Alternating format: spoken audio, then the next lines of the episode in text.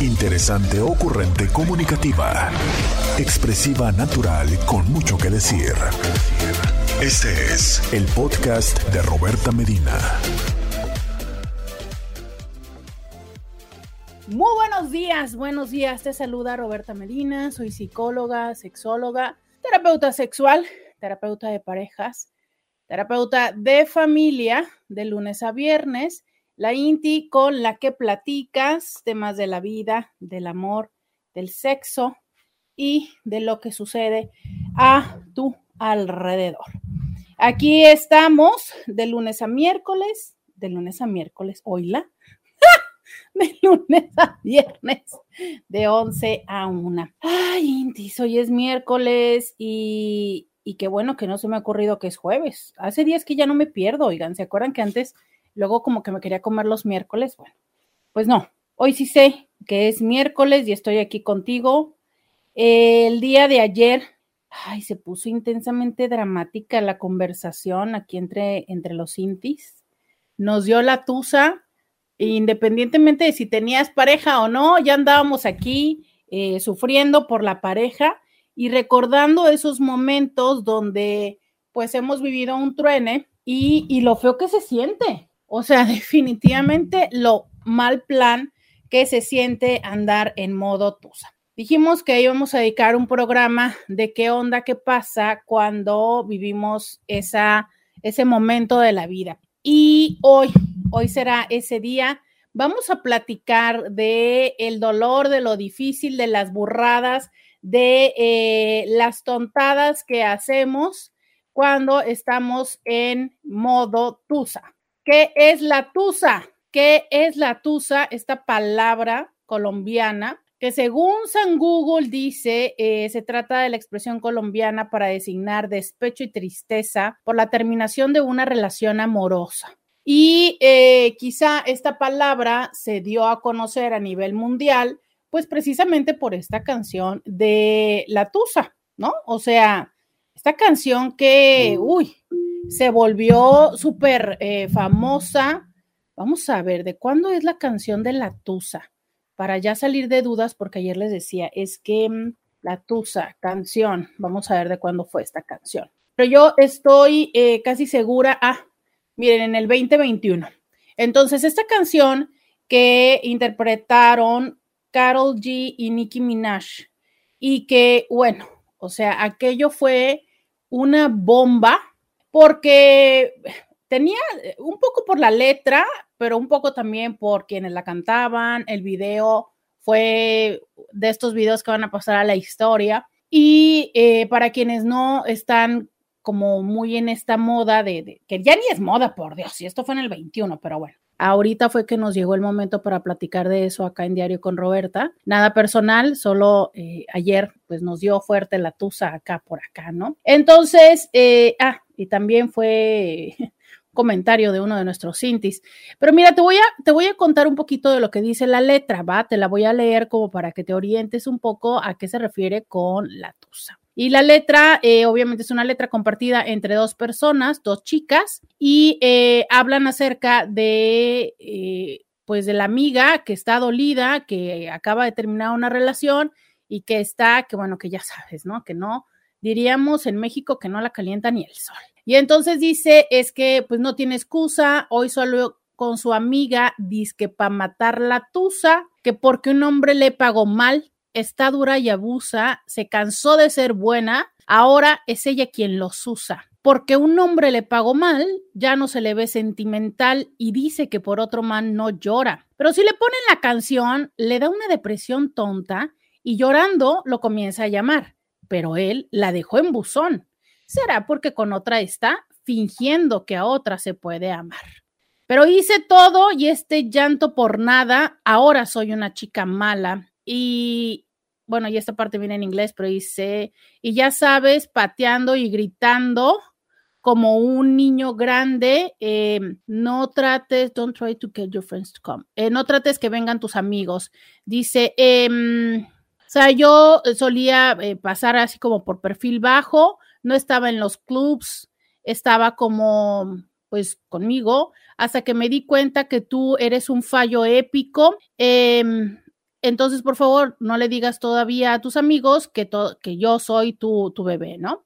Porque es un nuevo día, estoy en un nuevo lugar. Eh, esta fue una de las frases, ¿sabes? Que así conmocionó porque justo tal cual dice, eh, sentándome en una nueva cara, por supuesto, haciendo alusión a la práctica del sexo oral, ¿no? De donde te sientas en la cara de la otra persona. Eh, este, porque pues ahora voy a ser la tuta más mala que nunca hayas conocido, buscando a una persona mala, ¿sabes? Y que, para hacer esto como una relación así de yo ya no me voy a enamorar. Y bueno, me voy a pasar un poco eh, esto, pero eh, vuelven a repetir otra vez el coro. Y, dice obviamente esto de pues un shot para la pena profunda y que eh, dice pues ya no le copia nada, o sea, ya no le copia nada y no le responde nada. su ex ya no vale nada, ella se va para la disco y solo quiere perrear, pero bueno, se confunde cuando empieza a tomar. Se cura con rumba y el amor para la tumba, porque ya todos los hombres le zumban. Y me llama la, atención, dice alguien en Instagram, dice, cuando lo lees da pena, pero con el ritmo bailando hasta abajo. Es que es una canción de dolor, o sea, e, esta es una eh, cosa interesante. Mira, ahora estoy viendo acá en San Google que le dieron el premio La Juventud a la canción más pegajosa. Eh, y le han de verdad muchísimas otras, a otras nominaciones, estoy segurísima. O sea, fue una canción que, que marcó, que marcó. Era de estas canciones que, mm, que ya ni, o sea, la, escuchabas en la sopa. Yo la escuché como en unos no sé cuántos ritmos. Eh, o sea, no, bueno.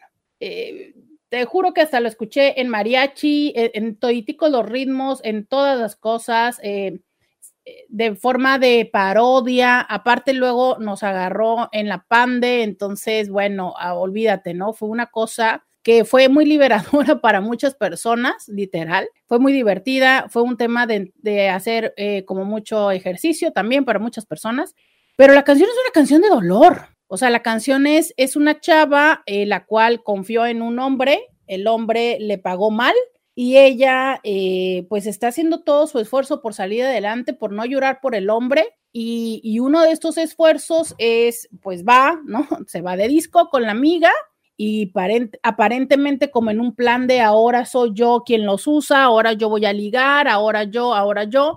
Claro, pero llega un momento en el que como lo decíamos ayer, a la hora de que estás en la pisteadera, uy, es que te acuerdas de la ex o del ex y decides marcar. Entonces, esto es un poco de lo que dice esa canción que seguramente tú también cantaste, tú también bailaste, porque si estuviste vivo en el 2021, de verdad es que no hay forma que no hayas escuchado esa canción o alguna de sus derivados.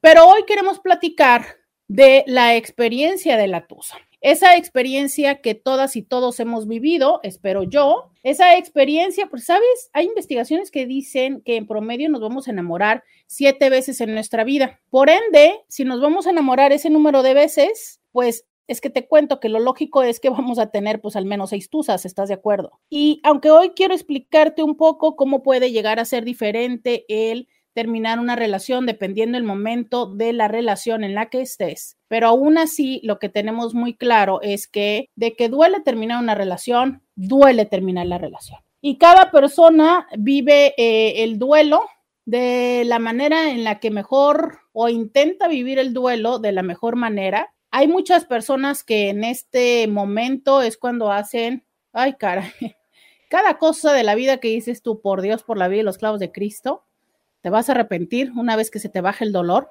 porque justo es esto, ¿sabes? Es el dolor, el dolor emocional que, a ver, empecemos por una simple pregunta. ¿Qué dolor prefieres? Ya sé que me vas a decir ninguno. No, no, no, no, no, no me contestes así. En la vida, entre estas dos opciones, el dolor físico o el dolor emocional, ¿qué dolor prefieres?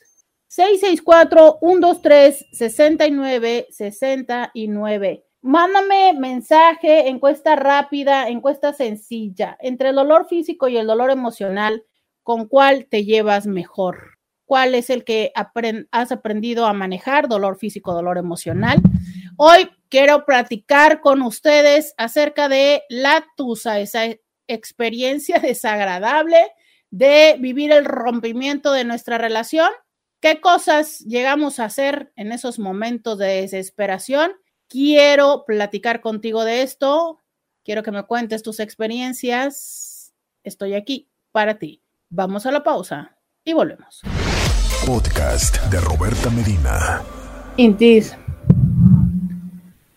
tengo que decirles algo que me tiene trastornada, Intis. De verdad, e, es algo que me tiene trastornada. O sea, o sea, yo, yo ahora, yo ahora, yo, Roberta Medina, la sexóloga de cabecera, necesito que me atiendan ustedes. De, verdad, es, em, me tiene trastornada. Ya, sé que tengo el tema de la tusa, ya sé que les pregunté eh, cuál dolor les eh, iba peor, ya sé, estoy recibiendo sus mensajes en Instagram, eh, mándenme sus mensajes en WhatsApp, pero es que quiero decirles lo siguiente, Indis, que me tiene como un poco trastornada. Y, yo, yo quiero que ustedes me ayuden, o sea, no estoy bromeando, ¿eh? O sea, esta es una pregunta en serio, quiero que ustedes me ayuden. Resulta que ya les dije yo que eh, Lola estaba en celo, ¿no? Yo les dije que no me acuerdo, pero eh, Lola empezó en celo. Y, eh, y ahora está conmigo Lía porque, pues en teoría la estoy cuidando porque, porque bueno, aquí está viviendo acá también Lía. Y eso hizo que Lía también empezara en, en el mismo proceso. entonces intentamos traerle novio a Lola, lo cual funcionó, pero para nada, ¿no? O sea, aquello no funcionó, pero para nada. Y desde ayer, Lía está, Lía, recuerden, Lía es una chihuahua chiquita, ¿no? Tamaño rata. Y Lola es una maltipú que es del tamaño, pues, pues no sé, promedio, mediano de, de un pu, ¿no? De un puro, algo así. Entonces, Lía, que está a un tercio del tamaño de Lola, tiene todo el tiempo hostigándola, literal, hostigándola sexualmente. Lo que no es la primera vez que pasa, ¿verdad? Lo que me tiene así conmocionada, que, que, que, que a mí no me había tocado y que de verdad es que de verdad me tiene conmocionada, es esto. Las últimas horas, Lía está insistente, insistente, insistente en una práctica, en fomentar la práctica oral, ¿sabes? No lo logra, pero consistentemente está haciendo todo lo posible por lograr sostener una práctica oral, y ahorita ustedes no quieren saber, pero hasta están en una este, orquestación donde se va a generar el 69. ¿Qué, qué, es lo que pasa? ¿No? A ver, ¿qué, es lo que pasa? ¿Qué, es lo que me llama la atención? Les voy a decir lo que me llama la atención, ¿no?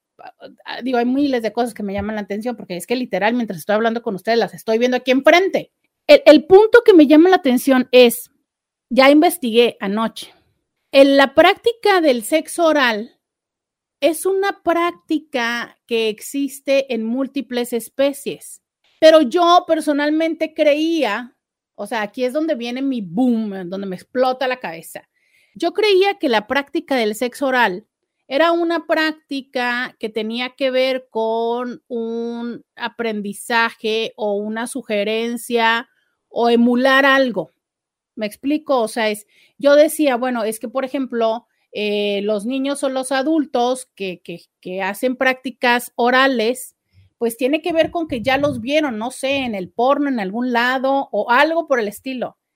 Pero es que esto que estoy viendo en este momento me hace darme cuenta que no es así. Ahora, lo entiendo desde la lógica, ¿no? Yo he visto cómo ellas mismas hay un momento en el que se autoestimulan. Entonces digo, claro, ahora lo entiendo me parece lógico. Es que si yo ya sé que hay un proceso de liberación, al yo hacer esto, pues, y entonces tengo una amiguis aquí, entonces, pues, pues llégale, ¿no? Digo, hasta el paro, ¿no? O sea, dale, dame, ¿no?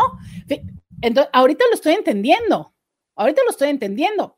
Y es ahí donde no estoy un poco en shock por lo siguiente. Una, porque me inquieta mucho si es que yo dije una información inadecuada, ¿no? O sea, si en otro momento, porque yo sostengo que es a un niño, un niño, una niña de tres o cuatro años que en el kinder se le ocurre hacer una práctica oral o sugerir una práctica oral a su, a su amiguito, yo siempre he tenido el entendido que tiene que ver con que en algún lado lo vio, o sea, que no sería algo mmm, lógico, por llamarle de una forma, ¿no? Lógico, ¿ok?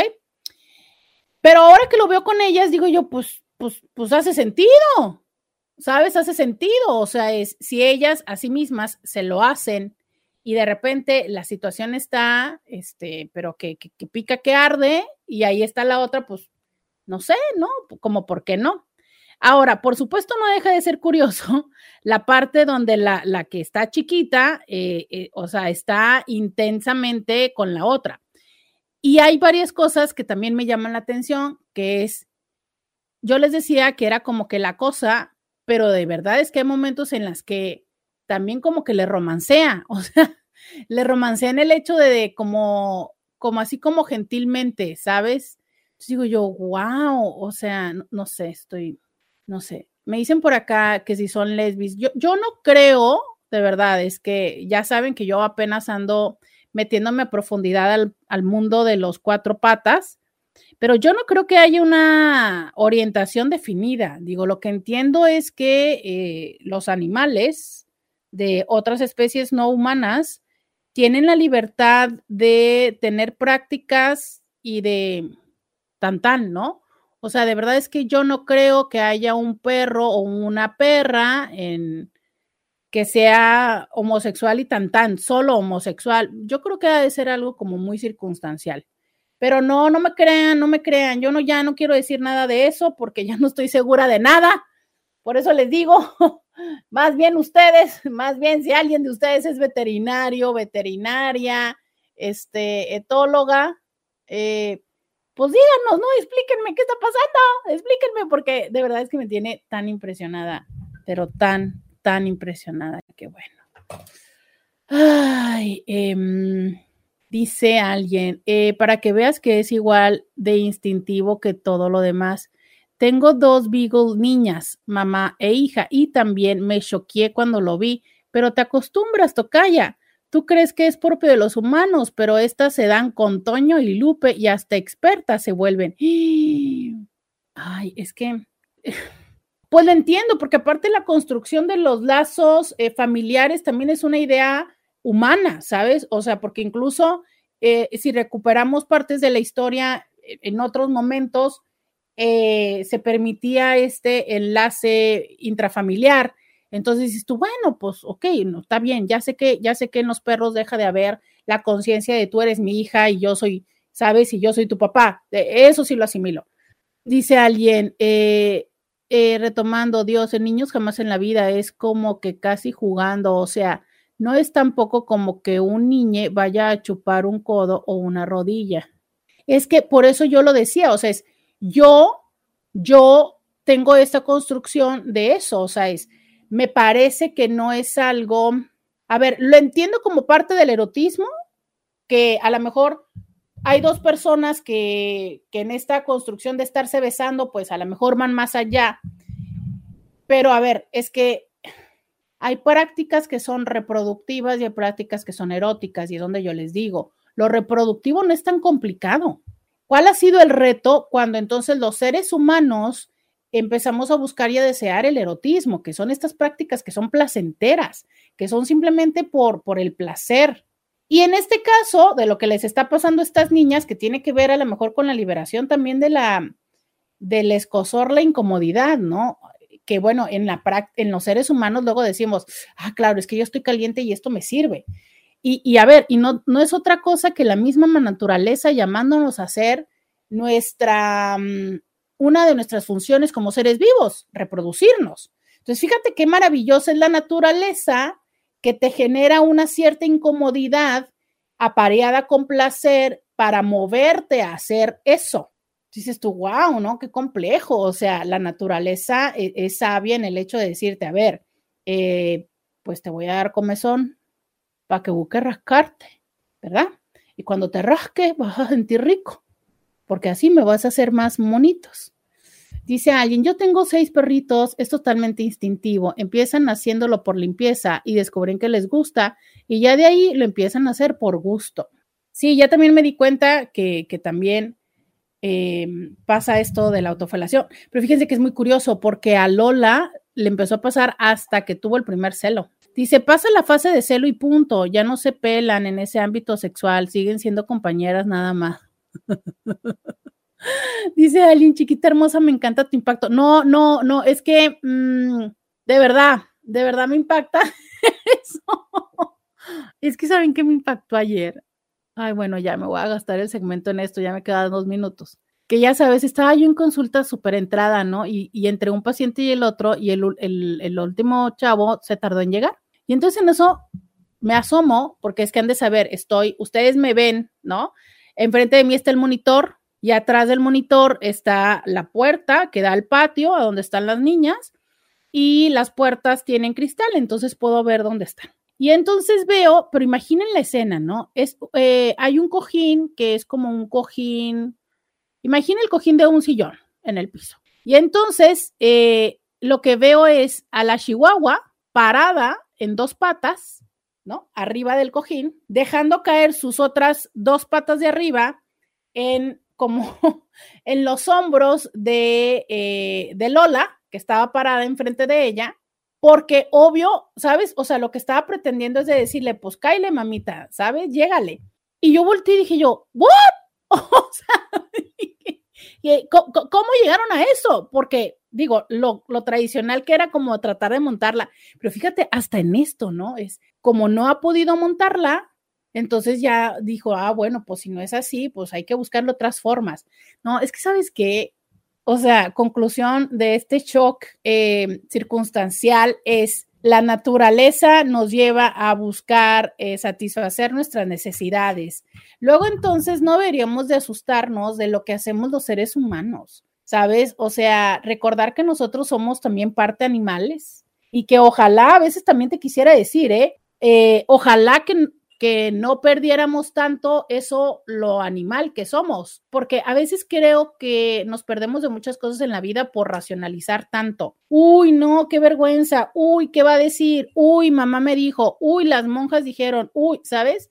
No sé, o sea, a lo mejor si fuéramos un poco más libre, como son eh, otras especies que no racionalizan o sobrepiensan las cosas, a lo mejor seríamos felices y, quizá... Eh, la conclusión de este momento que hemos compartido ustedes y yo, y muchas gracias por acompañarme eh, en esta confusión, es pues que a veces sobrepensamos las cosas, ¿verdad? Y hay cosas que son simplemente así, instinto y, em, y ajá, naturaleza. Entonces, pues dejémosle paso a la naturaleza y, em, y a la pausa, ¿no? Ya volvemos.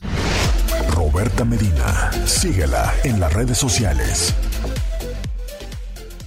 Eh, me escriben. Yo creo que el dolor físico lo, lo sé manejar mejor. Y eh, también eso me dijeron en Instagram. Físico, físico, físico. Hasta este momento nadie me dijo el emocional. Oiga, no, es que el emocional es una cosa, es una cosa Ay, no, es una cosa abrumadora. Es que ah, alguien por acá comentó en Instagram que decía que el dolor físico se te quitaba con una pomada, algo así por el estilo. Es cierto, ¿sabes? O sea, las incomodidades físicas, dices tú, bueno, una pomada, en el peor de los casos una inyección, un bloqueo, qué sé yo, ¿sabes? O sea, hay muchas alternativas. Eh, que si ah, un colchón o una manta caliente o fría o masaje o descontracturante, ¿sabes? O sea, existe una solución. Ahora, voy a aprovechar para contar esto, que es, entendamos que también hay personas o vemos personas que vivimos con dolor crónico. Y entonces el dolor crónico tiene consecuencias que, que generan cambios a largo plazo. Entonces, uy, es que también el dolor físico con su respectiva mm, dosis, ¿no? O sea, créeme lo que también el dolor físico de manera sostenida se vuelve en algo insostenible. Y de esto se ha hablado en otros momentos, incluso nosotros lo hemos comentado acá en Diario con Roberta. ¿Recuerdan cuando, que ya no supe de qué pasó, pero se acuerdan ese caso que, que fue muy famoso de una mujer que había conseguido que le permitieran practicarse la eutanasia precisamente porque eh, ella hablaba de que el dolor que estaba viviendo era insostenible y que la calidad de vida que estaba teniendo era muy desagradable, entonces logra que creo que por un amparo o algo por el estilo le den el, la, mm, le den permiso para que pueda practicarlo. Y en la última parte del chisme que me quedé de contarle a ustedes era que de repente ya le habían dicho que siempre no, porque como empezó a hacer mucho eh, manejo en redes, principalmente su hijo, creo que después alguien logró apelar y decir, oiga, pues es que si usted estuviera tan mal, no se vería tan bien y tan feliz en las redes. Ahí fue donde me quedé, no supe si al final sí lo pudo practicar o no. Pero, ¿por qué estoy diciendo esto? Porque sí quiero decir que, bueno, definitivamente em, quizá el dolor físico sea más fácil de manejar, pero aún así eh, yo hago la invitación, como siempre, a considerar sobre todo todas estas, em, eh, lo que se le ha denominado enfermedades raras, que básicamente no es que sean raras, sino que no se tiene la práctica clínica y médica para saber cómo atenderlas, entre ellas la fibromialgia y algunas otras que pueden generar dolor crónico como artritis y, qué sé yo, ¿no? Algunas fracturas, fisuras, em, no se me ocurre en este momento algunas otras que puedan conllevar a un dolor constante. Entonces, sí decir que si tú estás en contacto con alguien en una en algún tipo de vínculo de pareja o de cualquier otro tipo, pues entender y, empatizar un poco con que por más que haya medicamentos para el dolor, llega un momento en el que el cuerpo, como a todos los demás estímulos,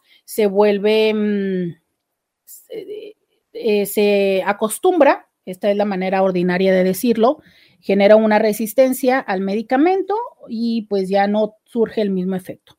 Entonces, bueno, eso como una cápsula que siempre me gusta hablar de esto que, las personas no suelen decir mucho, pero bueno, sí, definitivamente sabes el dolor físico. ¿Por qué? Porque tenemos un espacio específico donde se está dando y aparte, aunque te parezca curioso, tenemos una explicación. O sea, es me caí y como me caí, me pegué en la rodilla, cancelado, cancelado, anulado y demás. Entonces, eh, te caes, te pegas en la rodilla te sale un moretón y dices tú, ah, listo, es que me duele la rodilla porque me caí. Perfecto, tiene una explicación. Incluso al tener una explicación, por ende, ya dices tú, bueno, perfecto, es que yo ya sé eh, que esto va a pasar o ya sé que entonces me tomo el medicamento para X o Y o ya sé que me aplico X cosa y ya, ¿no? Pero cuando alguien se fue, o, o sea, ¿por qué me dejó el desgraciado? Pero es que si él me dijo que lo que yo tenía que hacer era amarle, ¿no? Que si yo eh, le amaba, eso era pues todo lo que tenía que hacer en la vida, que si habíamos, habríamos prometido estar juntos y, ¿sabes? X y Y.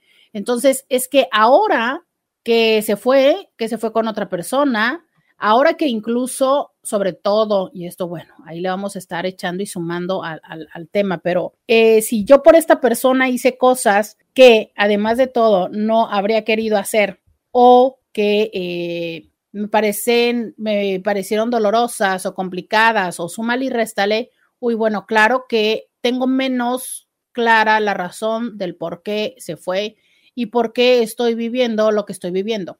Mm, quizá no no para todas las personas es igual de importante, pero sí resulta significativo tener una explicación del por qué estoy viviendo lo que estoy viviendo. Y en la manera en la que lo tengo, para muchas personas nos facilita el poder lidiar con eso. Manita arriba, si tú eres de las personas de que una vez que entiendes lo que está sucediéndote, te es más sencillo poder lidiar con ello. Manita arriba, si para ti es importante saber qué es lo que está pasando, si es que esto te ayuda. Manita arriba, si tú fuiste de estas personas de que cuando terminó tu relación, lo que te preguntabas era por qué, por qué, por qué, por qué, por qué, por qué. Incluso llegaste a buscar sentar a esta persona y decirle, a ver, pero ¿qué fue lo que pasó? ¿Qué fue lo que sucedió? ¿En qué me equivoqué? Manita arriba si para ti fue o ha sido importante y sobre todo si es que no lo has encontrado y lo sigues buscando. 664 123 69 69. Manita arriba si sigue siendo ese uno de los temas pendientes para ti. Mira, me empiezan a levantar las manos en Instagram. Muchas, muchas gracias. Oigan, a quienes me están escuchando a través del 1470 de la M, la radio que te escucha. A quienes están en www.rcn1470.com.mx. No olviden venir a las redes sociales para que cuando no me encuentren en el 1470 me puedan encontrar en íntimamente con Roberta en Facebook, en Instagram y en YouTube. Íntimamente con Roberta. Búsquenme en Facebook, en Instagram y en YouTube. Entonces me levantan la mano y me dicen que sí. Y por acá también en WhatsApp me levantan la mano. ¿Sabes? Es que, claro, eh, hay una parte de nosotros que busca en la razón, que busca en la explicación, la forma de eh, acomodar las cosas. Sé que hay a quienes nos dicen que somos más racionales y hay a quienes nos dicen que somos más emocionales, pero esto no son categorías eh, estas no son categorías como excluyentes, ¿vale? O sea, no se trata como de, oh, tú fuiste racional, entonces a ti las emociones no te importan. Ay, tú eres emocional, entonces tú, o sea, puro corazón, que más que puro corazón, ya sabemos que es pura vísceras, ¿no? No, no, no, o sea, creo que hay personas que en ciertas cosas pueden manejarse desde un lugar y en otras cosas desde otro lugar.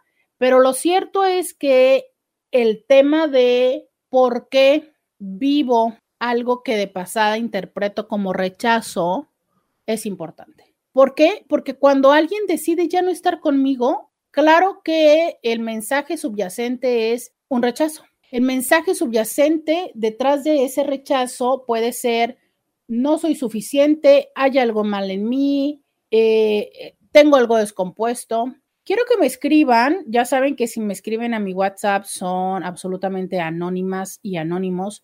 Quiero que me escriban en mi WhatsApp la última vez que terminaron una relación.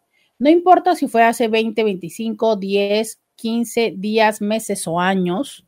Quiero que me digan qué fue lo primero que, bueno, no qué fue lo primero que pensaron porque ya te voy a explicar yo cómo va el proceso este, pero quiero que me digas qué era lo que pensabas. Hace poco escuchaba a alguien significativo en mi vida y decía, es que yo pienso que si no, básicamente eh, ella lo que decía es que si no le hubiera permitido conocer esa parte de ella, la otra persona todavía quisiera estar con ella. Y esa parte de ella era un día de mal genio, ¿no? Entonces hubo un día en el que ella andaba así, irritable, de mal genio y tal, y entonces para ella en ese momento el mensaje era, claro, es que si él no me hubiera visto de mal humor, todavía quisiera estar conmigo. Este tipo de ideas pasaban por tu mente, este tipo de situaciones eh, para ti estuvieron presentes cuando terminó tu relación, como el decir, claro, es que yo me equivoqué en esto. Cuéntamelo 664-123-6969. Dice por acá, claro que no hay nada más natural que buscar la causa de las cosas. Aunque te voy a decir que creo que también eso lo hemos aprendido, ¿no? ¿Por qué los seres humanos tenemos tanta la necesidad de explicar las cosas, de medirlas y de nombrarlas? Y es precisamente como por esta parte de eh, no tener incertidumbre. A ver, imagínate que cuando el tiempo de las cavernas, o sea, las personas les era útil eh, el poder confiar o el poder saber qué era lo que iban aprendiendo y cómo es que el mundo se iba desarrollando. Entonces, bueno, a nosotros como que se nos ha quedado esa costumbre. Y me parece muy práctica y útil en muchos sentidos. Sin embargo, puede ser muy limitante cuando no hay respuestas.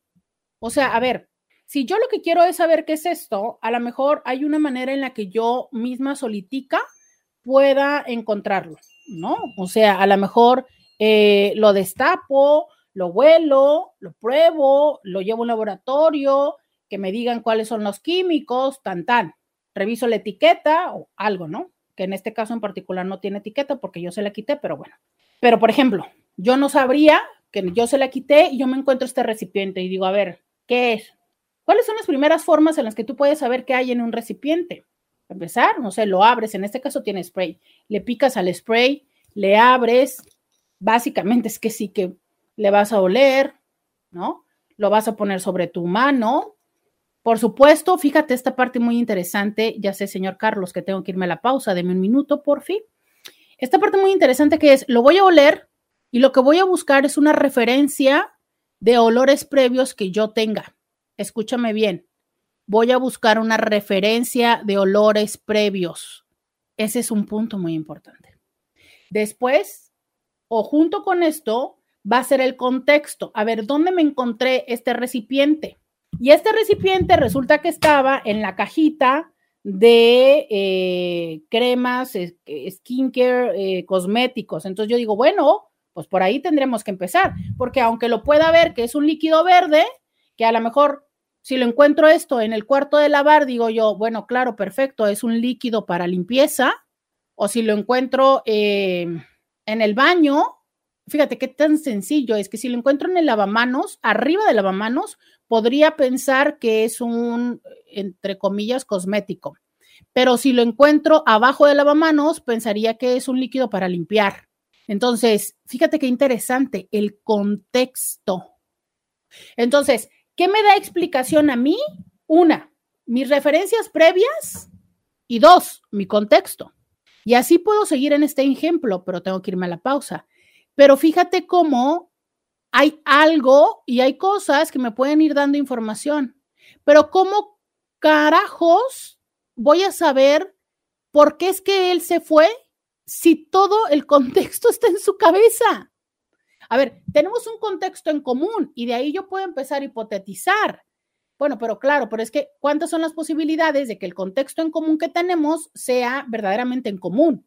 Cuando yo, Roberta Medina, te digo y te firmo donde quieras que la gran mayoría de las veces que las parejas vienen a consulta conmigo, para cada uno de los dos el contexto es diferente y las cosas me las explican, aunque me expliquen la misma cosa, desde una perspectiva diferente. Vamos a la pausa y volvemos.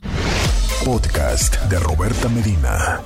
Continuamos en Diario con Roberta. Tengo un mensaje de audio, ya sabes, el día de hoy. Oigan, ya cáiganle con las historias. Díganme qué fue lo peor que han hecho de Tusa. Así de esas cosas que luego dijiste, pero ¿qué carajos estaba pensando? Pregunta, ¿qué haces? O sea, ¿cuál es tu forma de superar la Tusa? Ya sabes, tienes un truene de una pareja significativa o de ligue en, turno y cuando ya se termina todo, ¿qué haces? Te vas con tu compi, te vas a la playa, te vas de viaje, eh, buscas al que sigue en Tinder, cuéntamelo, mándame un mensaje mientras escuchamos este audio. Hola Roberta, buenos días, espero estés bien. Pues mira, yo cuando terminé eh, mi relación tóxica, la cual yo permití, este, pues sí, lo primero que pensé es, este, no manches, que estoy haciendo mal. Eh, ejemplo, ¿no? Ah, pues es que como no me levanté a hacerle el desayuno, pues por eso está encanijado todo el día, ¿no? pero después de tantas tarugadas que me hizo, yo entendí que el problema no era yo, que el problema era simplemente que, este, que él se, dejó de interesar en, mí. Sí, otra situación que me pasó por la mente fue, pues ya lo harté, ya no le importó.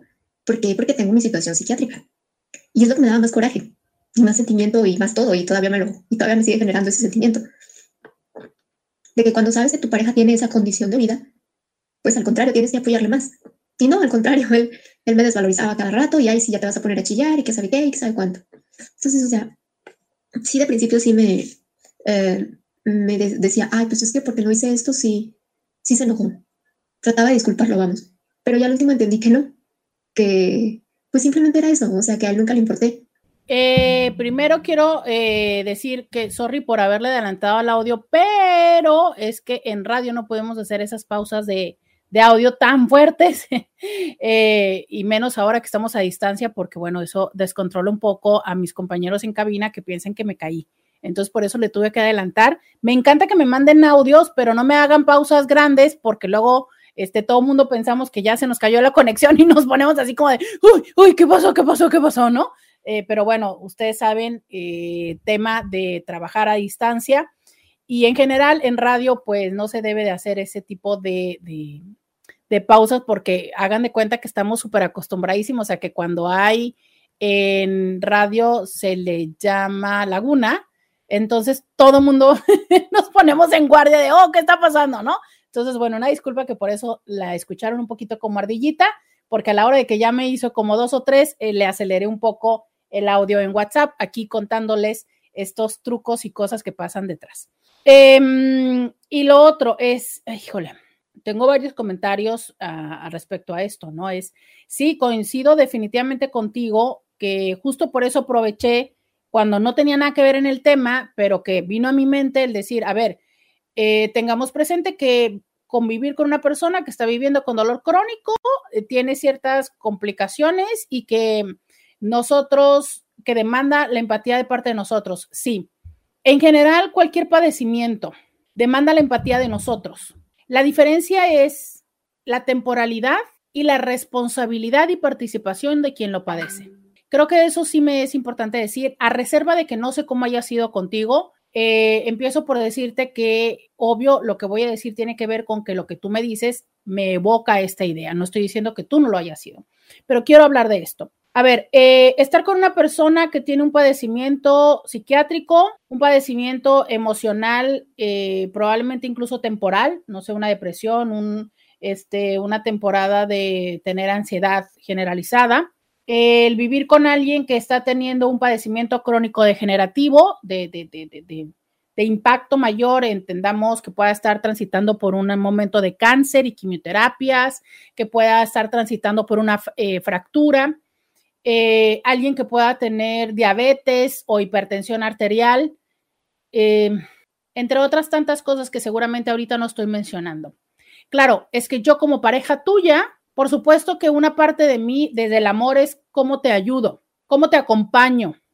Y no nada más como pareja, a lo mejor como tu befa o como una persona que te quiere y que pueda acompañarte. Pero ok, vamos a, reducirlo a los vínculos más significativos y constantes, ¿ok? Los vínculos más significativos y constantes. Entonces, claro, es que yo te ayudo, yo te acompaño, yo te escucho, yo, yo te cuido, es más, me desvelo, es más, te traigo el medicamento, es más, me levanto temprano, eh, te ayudo a comer, te todo. Oye, ¿cuántas veces dentro de esto hay momentos críticos que pudimos haber evitado? O sea, a ver, un padecimiento, vuelvo a lo mismo, un padecimiento crónico o cualquiera de todos los que te mencioné. Llega un momento en el que padecimiento eh, pareciera que llega como una, entre comillas, estabilidad. Pero ok, resulta que tienes una fractura y yo estoy aquí y te ayudo y te acompaño pero de repente te pica mucho no sé qué o te dio flojera agarrar la muleta para levantarte al baño, em, pensaste, me gritaste para que te viniera a acompañar al baño y, y, no sé, o te estás haciendo el valiente o la valiente o lo que sea, te levantas, le das al pie y entonces si nos quedaba una semana de salir adelante con esto, te complicas la vida y ahora son dos semanas más. Te generas dolor es que resulta que tienes eh, diabetes y yo te estoy ayudando y te cocino y demás, pero claro, es que te da el súper antojo, de repente comes no sé qué y eso genera que entonces ahora tengas tal cosa y ahora tenemos esta otra complicación. Es que, no sé, te vas y te caes y ahora tenemos el problema de que además de lo que tenías, te caes. Ahora tenemos el problema de que además de lo que tenías, ya tienes infección porque, eh, no sé, no te bañaste, no te limpiaste. Entonces, a ver, ¿hasta dónde tenemos que las personas que acompañamos a las otras personas o las personas que nos acompañan en estos momentos tienen que estar cuando nosotros no estamos haciéndonos responsables de lo que tendríamos que hacer. Si yo ya sé que me tengo que tomar el medicamento todos los días y no me lo tomo, en el momento en el que yo me descontrolo, no debo de molestarme porque la otra persona a la quinta vez que me descontrolo me dice, ¿sabes qué? Con tu pan te lo comes, bye. ¿Por qué? Porque e, es cierto. O sea, la otra persona ha estado, pero si yo me provoqué esta crisis, ¿por qué tengo que obligar a la persona que venga y, y, soporte la crisis conmigo? Claro está que esta crisis yo me la provoqué porque, entre otras cosas, o me cansé o quería atención o, o, o, estoy pasando un momento difícil emoción. Yo, yo no sé por qué. Claro que hay explicación. Entre ellas, vaya usted a terapia porque cualquiera de todas estas circunstancias por supuesto que son un cambio y que nos viene bien una terapia, pero a fin de cuentas no sé si soy clara con lo que te estoy diciendo. Entonces, a ver, si yo verdaderamente, y, ahora diciendo en este sentido es, Si yo tengo una enfermedad psiquiátrica, tengo un diagnóstico, lo que significa que debo de tener un medicamento y que si yo hago mi medicamento y mis terapias, voy a estar bien. Lo mismo que significa que si tengo algún otro padecimiento en la columna, en las rodillas, en los pies, y entonces tengo mi diagnóstico, tengo mi medicamento y tengo mi fisioterapia. Y tengo una serie de indicaciones que el médico me dio. Si yo sigo las cosas al pie de la letra, las cosas van a estar bien. Si yo empiezo a dejar de seguir las cosas al pie de la letra, yo voy a tener dificultades. Y entonces la persona que me acompaña, seguro es que ante sus dificultades me va a acompañar una, dos, tres veces. Óyeme, pero si esto es de a cada rato, si esto es de una vez al mes, si esto, de, verdad, de verdad que no podemos decir que la otra persona está siendo una mala persona, está siendo una persona egoísta, está siendo una... No, porque quienes estamos siendo irresponsables con nuestro padecimiento somos nosotros. Entonces, para ponerlo con el tema antes de irme a la pausa de la primera hora, si tú estás en una relación con alguien tóxico o tóxica y entonces te hace algo y tú vas y le llores a la amiga y le dices, no, es que tal y cual, ¿no? Y regresas a la relación, perfecto. Yo como amiga tengo que respetar tu decisión. Óyeme, pero si ya es la cuarta, quinta, sexta, séptima vez que regresas con el desgraciado o la desgraciada, no, bueno, o sea, no, no, no, es que sea insensible a ti, pero es que de qué sirve que entonces yo me chute tu crisis tres o cuatro días, que te super deprimas, que, que, que, te super no sé qué, y ahí vamos a la borrachera, y ahí vamos y te escucho tres días sin dormir, planeando y demás, y en cuanto entonces se llega el lunes y te regresas a tu casa, para el miércoles ya estás hablando con él o con ella, para el viernes ya están durmiendo juntos, ¿no? Entonces, bueno, te amo, te quiero, eres mi befa, eres mi, mi befo, ¿no? Pero, pues bueno, o sea, te cuento que al menos tú cuando te vuelves a ver con él, pues tienes tu luna de miel, ¿verdad? te la pasas muy bien con él o con ella y pues a mí lo que me queda es, eh, pues nada, hasta la próxima crisis que tienes. Entonces, ojo con esto, ¿no? Yo por eso les digo, siempre veamos todo. ¿Es verdaderamente solo las otras personas se están viendo mal o nosotros tampoco estamos participando y colaborando con esto? Vamos a la pausa y volvemos. Roberta Medina, síguela en las redes sociales. Ya regresamos. Bienvenida, bienvenido a la segunda hora de Diario con Roberta. Te saluda Roberta Medina, soy psicóloga, sexóloga, terapeuta sexual, terapeuta de parejas, terapeuta de familia. De lunes a viernes, la INTI con la que platicas temas de la vida, del amor, del sexo y de lo que sucede a tu alrededor. Estamos aquí de lunes a viernes de 11 a 1. Ay, platicando de diferentes temas. El día de hoy estamos hablando de la tusa. ¿Qué se siente y por qué se siente tan feo cuando alguien se va? ¿Por qué se siente tan feo cuando una relación termina? Y que creo, díganme ustedes, a ver, ¿qué se siente más feo? ¿Terminar o que te terminen. Manita arriba cuando, si ustedes piensan que se siente más feo, no, a ver, no sé cómo ponerlo.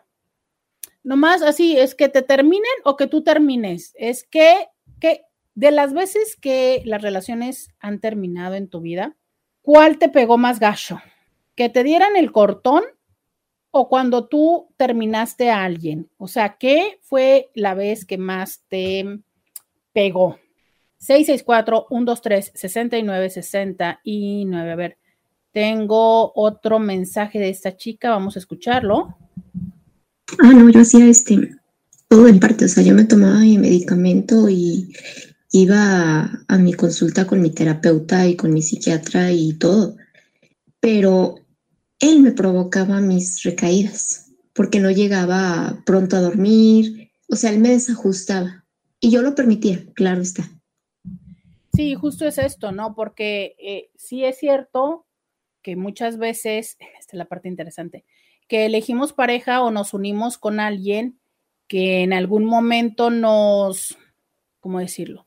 Por ejemplo, si yo ando mal, por así, Y entonces en mi andar mal es desvelarme, ir de party, de antro y tal.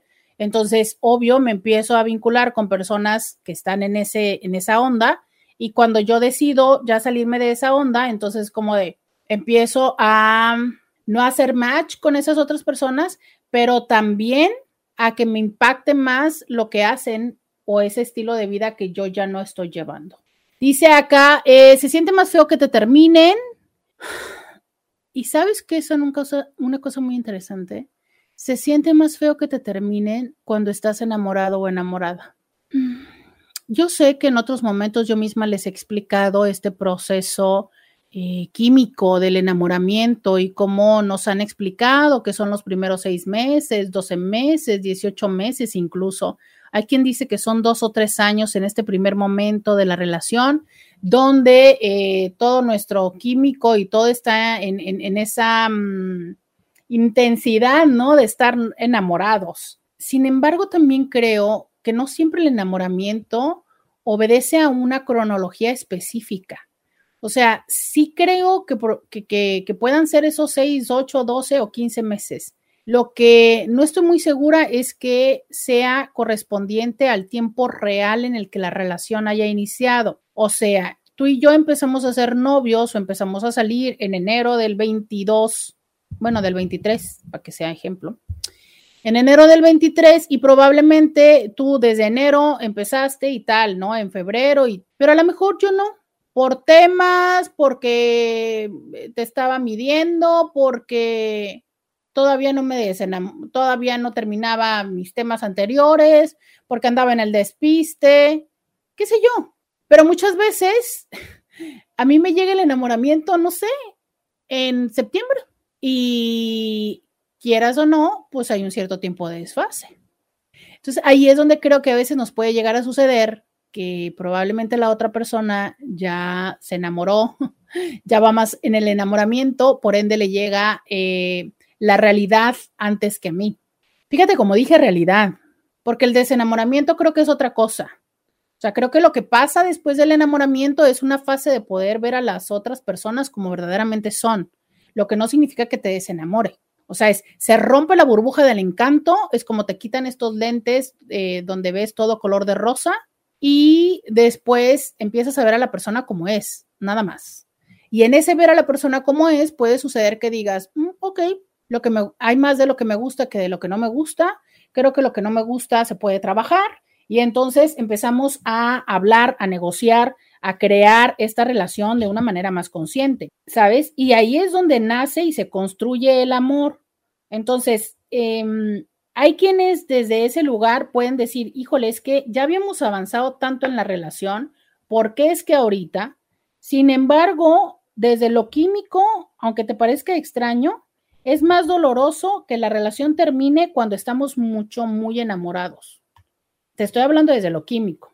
Ahora, hay que eh, decir algo que se me había pasado, que es en escaneos de resonancia magnética a nivel cerebral, se ha identificado que el dolor de una ruptura es igual a el dolor de la muerte y que sí hay un dolor físico. Incluso hay quienes se, en alguna vez leía que hay quienes hablan acerca de que verdaderamente se rompe el corazón Después se lo pregunté a mi cardiólogo y me dijo que no era así, pero sí hay un impacto eh, físico y que se representa como tal, o sea, es, sí es, ¿sabes? O sea, sí existe este dolor físico ante el dolor emocional. ¿Por qué? Porque nuestro cerebro lo siente intensa y profundamente. Y sí se acompaña incluso con, esta, con estas sensaciones físicas. Dice acá alguien, úchales. Es que es muy duro tener una relación con alguien que tiene padecimientos psiquiátricos o físicos crónicos. ¿En qué momento pasó de ser el amante y me convierto en el enfermero permanente de mi pareja? Yo creo que no podría. Mm, sí, sí, sí, sí, totalmente cierto. ¿En qué momento y dónde está el límite y dónde está la línea? Híjole, y es que este comentario me abre la posibilidad tantos temas, tantos temas. Ya sé que luego eh, a ustedes les parece chistoso, pero también saco mis temas de las series y decidí regresar a ver tele. Y decidí regresar a ver tele y ahora veo esta serie que me gusta mucho, que se llama The Good Doctor, el buen doctor. Y había un episodio precisamente de esto, de una mujer que estaba en su tercer cáncer, eh, que descubren en, un viaje de precisamente de celebrar que de un cáncer se había, tenía cinco años de no tenerlo, creo que era cáncer de mama, y estaba eh, celebrando un año sin cáncer de no me acuerdo qué otro tipo, y entonces le aparece un absceso en el pecho y descubren que es cáncer. Y entonces, entre las cosas, que obvio, como me encantaría que hubiera aquí en México un equipo médico así, pero bueno, en fin, no sé si no, no me ha tocado saber en dónde, pero hasta ahorita todavía no. Y entonces descubren que si bien es cierto, hay algo en su casa que está propiciándole que le generen este tipo de tumores, también tiene una predisposición y que es probable que vuelva en un tiempo a volver a generar tumores y con ellos a volver a generar cáncer.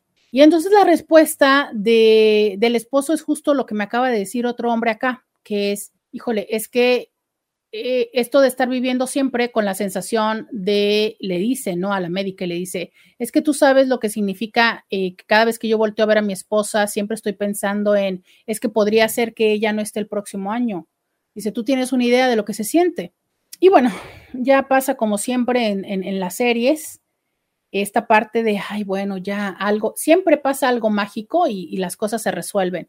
Pero pero ve esto como ahora un Inti, ¿no? En la vida real también dice, es que yo no podría.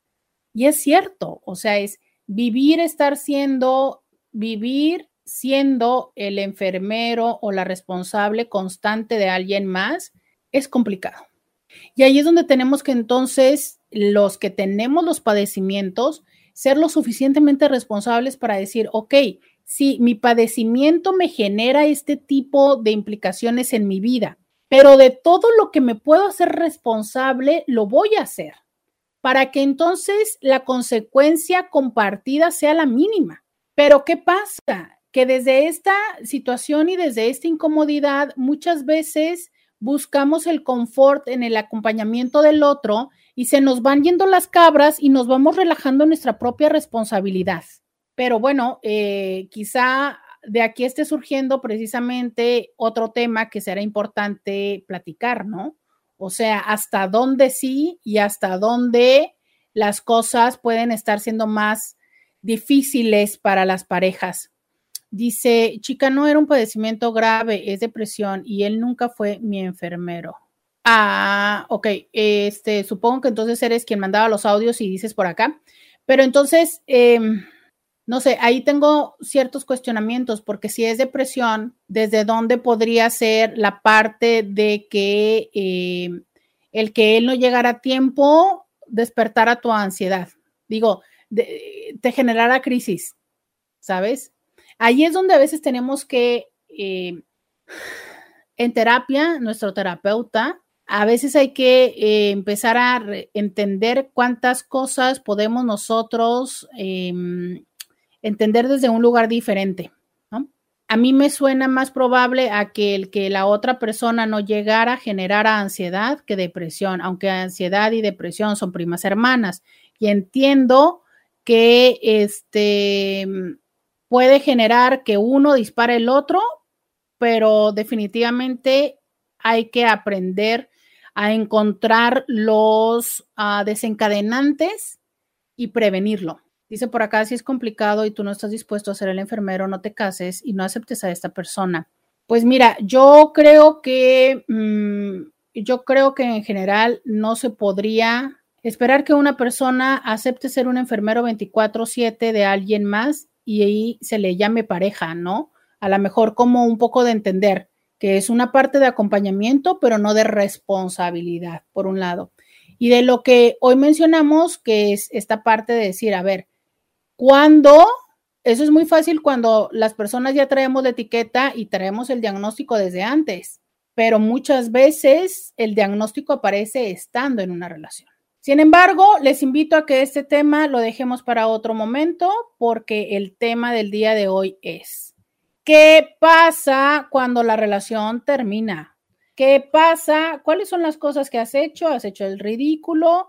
Eh, buscas a tus amigos, vas y te emborrachas, te pones a cantar estas canciones, te pones a perrear, te vas al Instagram, al Tinder. ¿Qué es lo que haces? 664-123-6969. El día de hoy que estamos hablando acerca de la tusa. Vamos a la pausa y volvemos. Podcast de Roberta Medina. Ya regresamos. Eh, dice por acá, doctora, ¿y es verdad esto que dicen que cuando la otra persona es la que corta la relación, uno debe de tratar de arreglar las cosas? Porque lo que pasaría es que uno comenzaría a sentir que esa persona solo regresaría por pena o por no saber cómo terminar. ¿Cómo? Voy a volver a leerlo. Y es verdad esto que dicen que cuando la otra persona es la que corta la relación, uno no debe tratar de arreglar las cosas porque lo que pasaría es que uno comenzaría a sentir que esa persona solo regresaría por pena o por no saber cómo terminar. Es que mira, me estás diciendo que es, ok, me truena él y yo a la hora que le digo, no, mira, es que tal y platicamos y demás, y entonces me dice, no, es que no puedo con tus celos y entonces yo eh, le bajo los celos, luego no voy a estar tranquila de pensar si verdaderamente regresó por mí o porque yo le rogué. No, bueno, pues ya eso es tema personal, o sea, bueno, túmbate el rollo, ¿no? O sea, si la persona también regresa y es que tú lo que propiciaste fue una plática honesta y sincera. Se hicieron acuerdos y estás cumpliendo tu acuerdo, pues acéptalo y recíbelo y vívelo y gózalo. Pero si entonces lo que tú hiciste fue chantaje y la otra persona regresa, ah, pues ahí sí, ¿no? A ver, aquí es una gran parte de honestidad, o sea, eh, realmente propiciaste una conversación. ¿Tú tienes una idea cuántas veces las personas me han dicho, es que justo ahí fue que le pude decir lo que hace mucho tiempo quería decirle? Hombres y mujeres que tenían X tiempo queriéndole decir a la otra persona, no sé, eh, ah, es que ya no quiero entrar en el, en el ejemplo pasado porque no quisiera propiciar volver a abrir el tema, pero por decirlo, ¿no? Es que sabes que me tienes cansada con que, ok, entiendo que seas bipolar, pero esto de que te tomes y no te tomes el medicamento me tiene hasta, ¿no? Eh, es que estoy cansada de que con tus borracheras de los fines de semana, porque entonces llegas y te pones intenso, es que estoy cansado de que nunca quieras tener relaciones, es que estoy cansado de que todos los domingos tengamos que ir con tu mamá. Y esto lo han pasado 3, 5, 10 años. Y hasta, y, se va guardando. Y claro, yo sí te dije otros tantos domingos, oye, ¿sabes qué? ¿Por qué no vamos al parque? Oye, ¿por qué no vamos a Balboa? Oye, ¿por qué no? Y entonces, de cada cinco veces que te decía, uno lo hacíamos. Pero también llegó un momento en el que yo de todas maneras iba guardando y se iba guardando y se iba guardando y un día decidí ya no más. Y hasta que yo decidí ya no más, es cuando tú decides escuchar. A veces puede que tú es cuando decides escuchar y a veces la verdad es que también puede ser que hasta entonces yo decida hablar. Entonces, en parejas que ha sucedido esto y que cuando ya finalmente hay esta desnudez emocional de decir, como ya no temo perderte porque ya terminé la relación, ahora sí te voy a decir todo lo que no te podía decir. ¿Escuchaste esto? Como ya no temo perderte porque la relación ya se terminó, ahora te voy a decir todo lo que no te había dicho. Y en el ahora te voy a decir todo lo que no te había dicho, ¿qué crees? Aparece la solución. Y si aplicamos remedio a el problema, pues muy probablemente la relación funcione. Ahora, que si tú te vas a ir a ese lugar porque ya vi que me mandaste un TikTok, porque una persona lo dijo en TikTok, no, bueno, pues wow, ¿verdad? Terapia gratis de redes sociales, hay que cuestionarla. Eh, pero no, no, no, no. Yo creo que mucho tiene que ver cómo. O sea, ¿lo lograste con chantaje? Lo lograste que por los hijos, lo lograste por no sé qué, o lo lograste porque se hablaron las cosas y se hicieron cambios. Dice, no, siempre fui honesta y hablé con él o con él o busqué hablar con él. no, siempre fui honesta y siempre hablé con él o busqué hablar con él para arreglar las cosas. Solo que ahora que él cortó conmigo, ¿por qué tendría que ser yo la que lo busca también? Sentiría que si yo no lo busco, no regresaríamos. Pues ahí tienes la respuesta. Si tú sientes que si no lo buscas no regresas, mi pregunta para ti es, ¿quieres estar con alguien que solo está contigo si tú haces la chamba? Tan tan, ¿no? O sea, si tú estás dispuesta a que así como ha sucedido otras veces, vuelva a suceder ahora y siga sucediendo en tu relación con él, que lo que va a lo que me refiero es a que siempre tienes que ser tú la que hace la chamba para que la relación se dé, pues dale. Pero si entonces tú ya quieres a alguien que también eh, sea más recíproco en los esfuerzos y también le ponga galleta, pues también tienes la respuesta. Buen día, doctora. El oso de mi vida, horrible. Durante el proceso, no sé por qué me cayeron dos situaciones que en aquellos momentos no supe manejar o entender. Respecto al término, el señor se fue a las adicciones muy fuertes. Como familia tratamos de apoyarlo para su recuperación. Fue difícil cargar con una situación así. También uno de mis hijos tuvo una enfermedad que le llevó tiempo recuperarse. Yo, con cuatro adolescentes, solo trabajaba para los gastos, sin ayuda familiar ni nada. Con el tiempo, según se recuperó, él tomó otra relación donde la familia de él, yo era la culpable de su problema de adicciones. Mi oso fue que en mi proceso de no entender, acudí a ellos para que hablaran con él. ¿Cómo pude hacer tal cosa? Ahora sí puedo decir, fue horrible. Gracias a Dios, acudí a los grupos de Alanon, donde me ayudaron muchísimo. Híjole, sí. Sí, claro, porque es que desde su mirada, como, como cuando ya te dejó, dejó aquella sustancia, claro, tú eras la que lo metía en la sustancia. Pero no, seguramente era el momento de vida. Sin embargo, sí te cuento algo, nena. Es cuando estamos en una dinámica de relación con alguien que tiene algún tipo de adicción, sí hay una parte de nosotros que se vuelve parte del síntoma, a veces involuntariamente. Yo se los he dicho, por ejemplo, la típica abuelita amorosa que una vez que los papás ya no creen en el nieto que tiene una adicción, hay una abuelita que siempre, eh, no sé, eh, termina apoyándole, dándole dinero, creyendo en él, pagándole las cosas y tal. Y ella lo hace desde su amor y sobre todo porque dice, no, a ver, es que si los papás ya no lo están apoyando, yo sí lo voy a apoyar, pero indirectamente se convierte en parte del síntoma porque por más que a él se le ponga difícil la vida, él sabe que si va con la abuelita, la abuelita lo va a ayudar. Acto seguido, las posibilidades de que cambie van a minimizarse. Entonces es una cosa interesante y esto es algo que muy frecuentemente les explican en Alanon y que me parece muy interesante. Por eso es, si, si tú estás con alguien, acude a ese tipo de reuniones, te pueden ayudar, no sustituyen la terapia, pero sí da oportunidad para poder observarnos. Creo que esa es la potencia de los grupos de autoayuda que desde la experiencia es como si nos pusieran un espejo enfrente y una vez que en el reflejo identificas lo que no te gusta, pues perfecto, a terapia, a resolverlo. Pero sí, por supuesto que son eh, muy, muy, muy potentes. Y si tú eres quien lo está padeciendo, ya sea alcoholismo, eh, hasta hoy he conocido grupos de alcoholismo, de narcóticos, de comida, de codependencia y creo que en algún momento era de, neuróticos. Entonces creo que pues tienen, tienen su parte positiva. Oigan, estoy recibiendo WhatsApps por acá. Muchísimas, muchísimas gracias. Muchísimas gracias. Miren, me dice alguien, hice algo complicado en estos últimos meses y la culpa no me deja en paz. Pues terapia, nena, a terapia. Eh, la culpa es como esta alarma que siempre está sonando este grillito que nos está diciendo, mm, hay algo que resolver. Entonces, qué bueno que está presente y prendida en ti. Y quizá lo que quiero decirte es que entre más rápido busques cómo resolverla, también más en paz vas a estar. Entonces, hay un mensaje que tiene para ti y lo mejor es que abras la puerta para poder escucharlo. Vamos a la pausa y volvemos. Roberta Medina. Síguela en las redes sociales. Ya regresamos. Estamos acá en Diario con Roberta.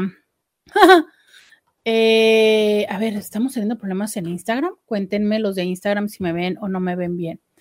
Eh, ay, mira qué linda dice. Tengo un deseo de abrazarte, Roberta. Siempre aprendo tanto de ti. Oye, muchísimas gracias, valoro mucho y este, y sí, qué ganas, ¿no? qué ganas de un abrazo cuando sientes una conexión emocional con alguien, que en este caso es recíproca, te identifico muy bien de, tus participaciones acá. Y bueno, eh, te agradezco y te mando el abrazo a la distancia. Em, dicen, dice alguien que en sus, en sus tusas era como de escuchar Juan Gabriel y las hash. Fíjense que les digo que no me sé muchas de las hash. Eh, dice, tengo unas ganas de llorar. Fíjate que también la parte de, llorar es justo esta necesidad de nuestro cuerpo de, resolver y de sacar. Entonces, no se castiguen las ganas de llorar, al contrario, permítanselas.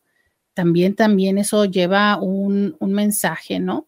Dice, muy cierto Roberta, mi hija acaba de pasar por una infidelidad de su novio, del que estaba muy enamorada, y él enfrentó a mi hija y le dijo que sí tenía otra, y mi hijo sufrió mucho, lloraba desgarradamente y me decía que le dolía el corazón.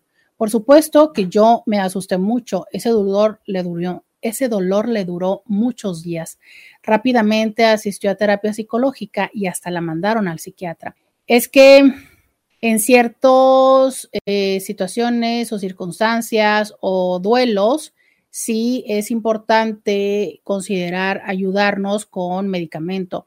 Esto lo tiene que valorar, eh, lo tiene que valorar él o la psicóloga que esté atendiéndoles, pero sí, sí es importante, ¿sabes? O sea, claro que sí, claro que sí, el considerar y el no dejar de lado el decir, ay, no, es que los medicamentos no son para mí o son porque ya estoy muy mal. Es porque el desbalance químico ya apareció. Así. Mi peor tusa fue una vez que me puse a llorar sentado arriba de la lavadora de un amigo. Claro que me acompañó y me apoyó a salir de la ruptura amorosa, pero a la fecha de hoy no me perdona la carrilla por haber llorado en su lavadora. Eh, qué interesante, pero ¿por qué en su lavadora? o sea, también a mí me parece chistoso, aunque bueno, me imagino por el contexto que tengo de ti, que seguramente estabas muy puberto y pues a lo mejor el, lugar más íntimo en la casa del amigo era el cuarto de lavar, ¿no? Digo, quiero pensar que fue por eso, no sé eh, si haya sido porque pues eh, te acompañaste del, del ciclo de, de lavado intenso, no sé, ¿no? Pero bueno, sí está como medio chistoso que haya sido arriba de la lavadora de, de tu amigo. Sí, por favor, denme ideas de cómo manejar un rompimiento. Mi hija de 24 acaba de terminar una relación de 5 años porque descubrió una infidelidad.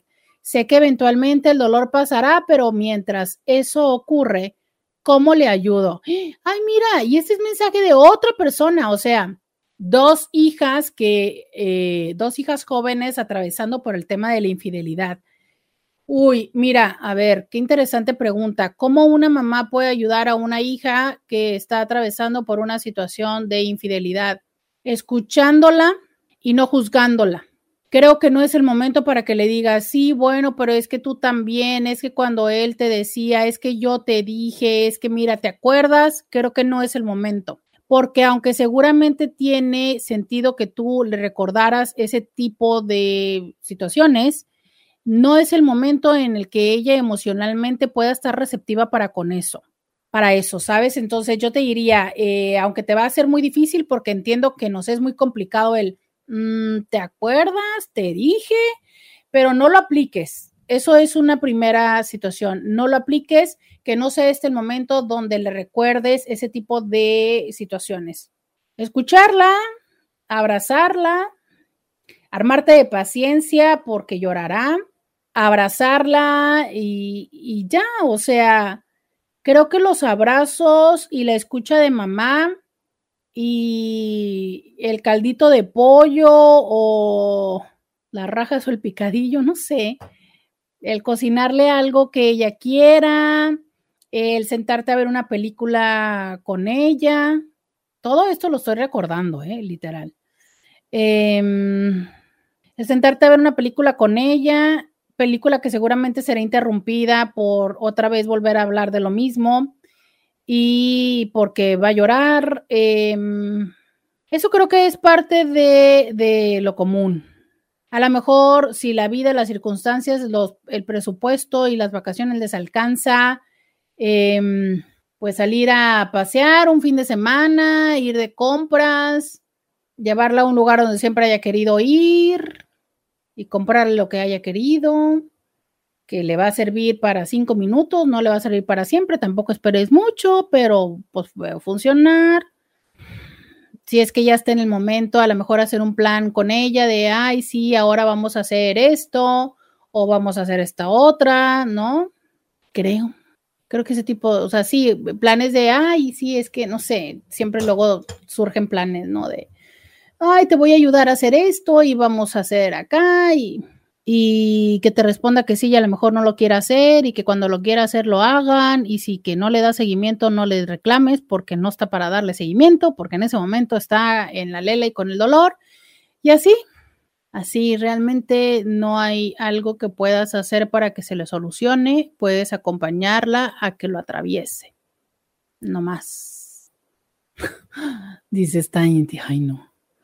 Dice, eh, llorar en la lavadora para lavar las penas. No, no, no. Ay, no, no. Dice, a mí me choca que me digan eso cuando estás pasando las cosas, creo que resta, no suma. Sí, no, no, no le digas así como yo te dije, pero es que te acuerdas, es que él te dijo, es que mira, sí, claro, y es que la vez que no llegó, a mí también se me hacía muy raro y te dije, ¿estás segura que no llegó? Pero tú me dijiste, no, no, no, no, no hagan, no ahorita, no ahorita, no ahorita. Dice alguien, ay, extraño a mi mami, sí, sí, sí, sí, es que mm, son de las cosas que, que nutren mucho. Claro, Adriana, claro. Adriana en Instagram nos recuerda, dándole su espacio. Tienes toda la razón, perdona que se me había olvidado eso. Creo que también como mamá, una de las eh, tareas que tampoco es fácil es darle el espacio porque uno como mamá, ¿no? O como persona que quiere a la otra persona, eh, ya sabes, vas y, y, estás bien, y te ayudo, y te doy, y te hago, y vamos, y sube, y resta, y dime, y háblame, y haz, y no, y llora. a ver, o sea, a veces simplemente necesito nada, nada. Y si me preguntas qué necesito, carajo, es que no sé, porque si supiera ya lo hubiera hecho, no sé, no sé, o sea, me, me duele, me duele el corazón, ¿sabes? Y a veces a lo mejor lo único que necesito es que te quedes aquí sentada en el sillón y no me digas nada, nada, nada. Y de repente voy a llorar y no sé si, la verdad es que tampoco sé si voy a querer que me abraces todas las veces y ya sé que te voy a decir, ay, sí, y, y abrázame y a veces me vas a querer abrazar y te voy a decir, ay, no, y tú me vas a decir, bueno, qué carajos, ¿no? Y ya sé que está muy complicado porque como mamá o como mejor amiga, pues vas a decir, ¿sabes qué? Vete al carajo, yo estoy aquí y tú te portas grosera. Sí, pero no se puede ser de otra manera. Porque en este momento sientes que te quema el corazón, sientes que quieres llorar, sientes que quieres golpear a todas las personas, pero luego sientes que quieres que te apapachen, pero luego sientes que, sí, no hay una respuesta, no hay. A veces sí y a veces no.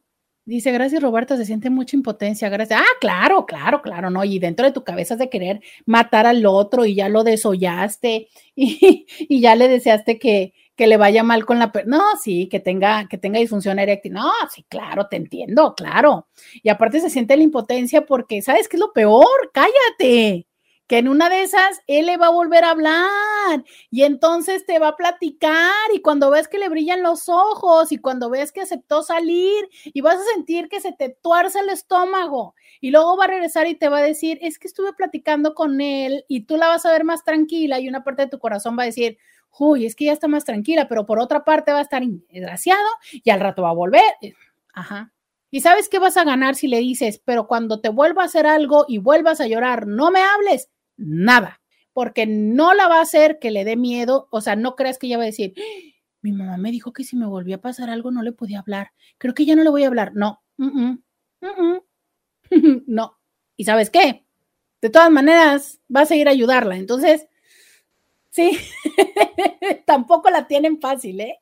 Tampoco la tienen fácil. ¿Y sabes qué? Creo que eso mismo que te estoy diciendo ahorita lo vivimos las befas. ¿Sabes? Eh, lo vivimos las befas, las mejores amigas. La diferencia está en que nuestro nivel de apego emocional, aunque es mucho, ¿cómo decir? Claro, es que yo también me preocupo y me duele y, pienso en el día de eso, pero, pero eso de, híjole, del dolor de ver llorar a mi hija, no, pues sí, sí lo entiendo. Oigan, ¿por qué les dio tanta risa lo de la disfunción? Ah, ¿Cómo me están mandando mensajes de que se están riendo? Dicen, jajaja, al sentir impotencia le deseas disfunción. Ah, claro. Ay, no me van a ay, no me van a decir que nunca le han deseado disfunción eréctil a un, a un, e-". no me va. Levanten la mano y dicen, neta, neta, nunca le han deseado eso. Digo, hay algunos que ya la tenían, ¿no? Pero nunca le han deseado eso. Bueno, ahí es que uno les decide, les desea que no se les quite, pero en fin. o que le oculte cosas porque no va a querer que sienta el rechazo hacia sus amigos y novios. Exacto, exacto, porque cuando ella regrese y tenga una o dos conversaciones o algo así, luego ya te va a empezar a mentir o se va a empezar a esconder porque ya vas a ver que tú la vas a regañar y entonces lejos de afianzar el vínculo se va a perder. Si dice comerte un bote de nieve junto a ella, claro, comerte un bote de nieve junto a ella sin regañarla ni decirle de las calorías. Y a lo mejor no sé, a lo mejor no es un bote de nieve, a lo mejor es un pastel, a lo mejor es una pizza, pero que sea esa parte como de mm, hoy no vamos, hoy nos permitimos eso, ¿no? Hoy estoy contigo. Eh, pintarle el cabello, pintarse el cabello, pagarle un cambio de look. Eh, Eso también es súper tradicional en las tusas, ¿no? El cambio de look, levanten la mano, Intis, no, no, no me vayan a dejar abajo, levanten la mano todas y todos los que se han cambiado de look por una tusa, que se han cortado el cabello, que se han tusado, que se han cortado el cabello, que se han pintado el cabello, que se han ido a cambiar eh, los ovni, ya sabes, y entonces del estilo de ahorita Ahorita sí me compro leggings, mallas, microfaldas, blusas escotadas, camisas y zapatos cuando antes andaba en pants y en tenis. Porfa, porfa, levanten la mano, pero díganme todas y todos los que se han hecho un cambio de look por la tusa. Vamos a la pausa y volvemos. Podcast de Roberta Medina. Intis, no me había dado cuenta de esto. Pero me dice alguien en Facebook, dice, yo curiosamente, y no me había dado cuenta, yo me he tatuado. Y claro, ¿y sabes qué? yo en ese momento que lo está diciendo, me doy cuenta que yo me he perforado. Qué chistoso, ¿eh? Qué chistoso. Qué chistoso, porque yo decía, bueno, pues es que a mí que desde, desde hace mucho que me cambio los colores de cabello, pero sí es cierto, o sea, me hice perforaciones. Eh, fíjate cuántas cosas hace uno, ¿no? Ay, dicen, por acá varias de Instagram me dicen que se cortaron el cabello cortitito. Dice, me corté el cabello y me hice un fliquillo que quedó demasiado corto y parecía un burrito.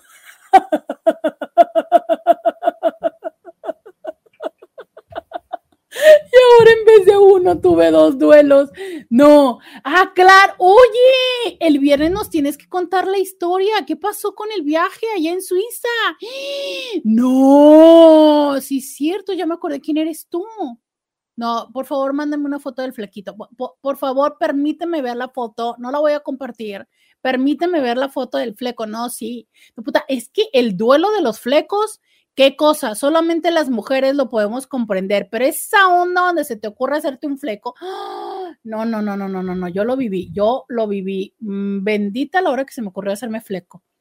Hola, buenas tardes. Recuerdo que cuando él se fue con la otra, lloraba y gritaba todas las noches. Algunas veces me paraba frente a la ventana que daba a la calle con la esperanza de que él regresara, pero con los días lo fui aceptando un buen día me levanté, me paré frente al espejo, me vi muy mal, con muchas ojeras y dije, no más, hasta aquí. Ya lloré lo que tenía que llorar, comencé a salir con mis amigas, también el trabajo, fue buena terapia, saludos. Sí, sí, y esto que dices, que, que de leerte me regresa la tristeza de sí, claro, claro, y sabes que a las horas en las que estabas acostumbrada a que llegaran o en ciertos, eh, ciertas circunstancias, que, sucedían, claro, claro, claro, claro. Claro que llega a ser una, una situación así. Más, ustedes no están para que yo les diga, pero se los voy a decir. Mi ex, por tres años y medio, después de que terminamos, de que terminemos la relación, me traía flores los lunes y los domingos, los lunes o los domingos, cada semana, cada semana, cada semana cada semana. Acto seguido, Pues claro, o sea, entre que habría semanas en que yo con mucho cariño esperaba las flores y en otros momentos con mucho enojo y en otros momentos con mucha tristeza, pero claro, o sea, es, se vuelve una expectativa, ¿no? Y claro, ¿por qué no? Sí, o sea, seguramente en una semana será como de hasta ver, ah, ya mero va a ser, ¿no? claro. ¿Por qué? Porque estamos acostumbrados, porque hay una manera, hay una parte de nosotros que, siente eh, esa sensación de seguir siendo de seguir estando simplemente, o sea, a lo mejor ya estás consciente que la relación ha terminado, que ya han empezado a tomar otros caminos de lo que quieras, pero hay un algo, es, ese mensaje de, saber que eres un algo para alguien, ¿sabes? Un algo para alguien. Todos los seres humanos queremos ser algo para alguien. Entonces, sí, perfecto, puedo entender esta parte de, de la esperanza, de cómo esta esperanza a veces es lo único y lo suficiente como para mantenerte despierto, ¿no? Ayer en, la madrugada me escribía una, una paciente adolescente que tengo y, justo esto me decía, ¿no? O sea, es la dificultad de, decir como para qué me levanto, como para qué hago y decía, que lo único que quiero hacer es dormir porque es, es, es la única manera de pasar la vida. Entonces, claro que a veces sí hay tusas que te llevan, carajo, hasta la lona. O sea, que no te alcanza la vida y la energía ni para levantarte, para ir a, a tomar las cervezas y a rayarle la madre, ¿no? No te alcanza. O sea, de verdad es, no, no te alcanza la energía porque te sientes. Todos sabemos que es muy frecuente que después de, un proceso así haya personas que pierden mucho peso y aunque creo que tiene que ver también con un mecanismo de cómo el cuerpo ante una situación de dolor procesa diferente químicamente, pero es que también es que eh, historias infinitas de personas que me han dicho, duré dos días sin comer, duré tres días sin comer, y yo decía, lo recuerdo también. O sea, dices que tienes tanto dolor, tanto dolor que se te pasa el día y dices tú, no comí y no tengo hambre. Que, incluso te cuesta trabajo comer. Claro, claro, porque es ese dolor, ¿sabes? Entonces, bueno, claro, es que si nosotros estamos esperando que todas las tusas sean así, de ir, de andar, de tomarte las fotos y de rayarle la madre, no, no, no, eso ya es cuando ya pasa la parte del primer impacto y de esa situación donde te quedas inmóvil. Porque recuerden ustedes que una parte eh, o la primera parte de los duelos tiene que ver también con la negación con el shock y más si es que tú no lo veías venir. O sea, hay relaciones en las cuales las cosas ya se ve, o sea, ya, ya se ve, ya estamos tan mal. Ya a lo mejor yo ya había encontrado cosas, indicios de que estabas con alguien más, entonces ya se veía venir. Pero si yo estaba en o andábamos en la lela y no lo habíamos vi y no lo había visto, uy, al momento que lo descubro, claro que es un proceso de shock, de dolor. Por eso les digo, duele más cuando estás muy enamorada o enamorada porque no te has dado cuenta. Entonces, em, dicen por también, fíjense que estoy un poco confundida porque tengo muchos WhatsApps y tengo que darles la información. Me quedan seis minutos, no sé si darles la información o leer los mensajes. Eh, no sé qué hacer de los dos, ¿no? Sé que es cuando uno es el infiel, él no sabe nada y no sé si deba decirlo porque lo amo y no quiero perderlo. Te sugiero buscar en mis programas, precisamente hay varios que hablan acerca de decir, confesar o no confesar la infidelidad. Hay varios porque hay muchas cosas que hay que revisar. Y te sugeriría, por supuesto, también ir a terapia antes de, eh, de decidir si sigues con la relación, si lo cortas o, o algo, ¿no? Me dicen, ¿cuándo podrías hablar sobre los mitos y realidades del sexo? ¿O ya has hablado de ese tema? Mira, la verdad es que ese tema todo mundo es como el primero que habla y no sé, em, ya he tenido varios programas de eso. Eh, a estas alturas creo que más bien es como si hay alguno de ellos en particular, pues más bien como dedicar el tiempo, ¿no? Pero problema, programa así general, lo puedes encontrar también en el canal de YouTube. Te aseguro que hay varias veces que he hablado de eso. Dice, ay, pues yo cuando terminé recién mi matrimonio de 12 años, hice algo que confieso que disfruté, pero no me siento orgullosa de eso. Y es que fui a buscar al amante de mi marido, la quemé con sus compañeros de trabajo. Ella trabaja en un restaurante y afuera hay personas que te invitan a pasar y te ofrecen que entres. Ah, pues a ellos les dije, aquí trabaja fulanita. y al decirme que sí, me preguntaron si la conocía y les dije que sí, que era la amante de mi marido y la encontré con él en el hotel. Después de ahí me fui a su colonia e hice lo mismo. total que la quemé y ella se enteró. Yo había pensado, si el mundo sabe que dejé a mi ex, yo soy la cuernuda, pues que sepan que a ella la dejaron tirada en el hotel. Pero en fin, ya sabían todos cómo era ella. Pero sé que ella no fue culpable. A estas alturas, la Tusa la mató haciendo ejercicio, la mató haciendo ejercicio o comiendo tacos. Depende de cómo esté. Te amo. O hace ejercicios o come tacos. La amo. No, pues wow. Pero bueno, está saludable, ¿no? Digo, porque podría ir a comer otras cosas o personas. Dicen que las, edad, las rupturas previas a los 25 años son generalmente más dolorosas y que es muy frecuente que estas marquen tu vida en los patrones conductuales futuros. Por supuesto, saber que esto tiene que ver con temas eh, que les decía yo, ¿no? De cómo es que impacta a nivel eh, cerebral. Oye, em, hay eh, situaciones que pueden ayudar o complicar al momento de la separación. Uno de los errores comunes es y que hacen que se prolongue el desamor es no aceptar la magnitud de la pérdida Dos, idealizar el pasado. Tres, desear sin razonamiento, volver a vivir la experiencia amorosa, o sea, que tú quieras que todo vuelva a suceder con esta persona. Buscar mantener los vínculos, aunque sea de manera amistosa, o sostener esta onda de la venganza. Recuerda que mientras sigas manteniendo a la persona presente en tu mente, pues menos se va a superar lo que se tenga que superar. Para términos interesantes, las mujeres, por cada año de relación, se dice, según la neurociencia, que nos toma tres meses superar. Pero los hombres, por cada año, son 28 días. O sea, imagínese que nosotros tenemos y vivimos casi el triple de tiempo para desapegarnos de ellos. Entonces, híjole, teniendo, eh, hay muchas cosas más que les quiero decir, pero yo creo que vamos a tener que retomar el tema del truene. Pero entonces, teniendo esto en consideración, ve entendiendo que no necesariamente ellos lo superan o lo hacen de una mejor manera. Hemos hablado muchas veces de cómo las mujeres nos podemos en un principio mantener más en el dolor, pero que una vez que decimos levantarnos, como nos compartió ella ponernos en el espejo y decir hasta aquí es un hasta aquí mucho más real.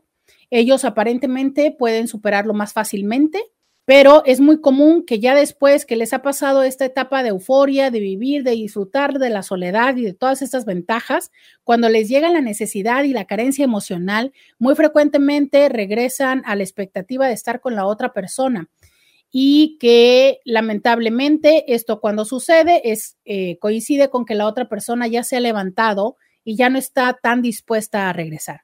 Entonces, si bien es cierto, esto no lo podemos generalizar, que todos los hombres y todas las mujeres son iguales, pero nos da más o menos una idea de entender por qué es que la otra persona puede estar en un lugar ya sea más eh, activo, activa o menos, ¿no? Y a fin de cuentas, comprender que lo más importante en esto es cómo te sientes tú. Y si quieres regresar, cuáles son las posibilidades de que la relación que regreses sea diferente. Eso es muy importante. Entonces, si no has hecho un cambio tú y la otra persona tampoco ha cambiado, lo más probable está en que si se diera regresar, sería regresar a lo mismo tarde que temprano. Y te cuento que por algo dejaron de estar ahí, porque no era tan bueno dejar de añorar algo que fue y darnos cuenta de lo que tenemos es quizá el primer paso para empezar a resolver la tusa que tenemos. Muchísimas gracias a todos y todas las que nos acompañaron en el programa el día de hoy. Gracias al señor Carlos. Hasta mañana. Roberta Medina. Escúchala en vivo de lunes a viernes a las 11 de la mañana por RCN 1470 AM.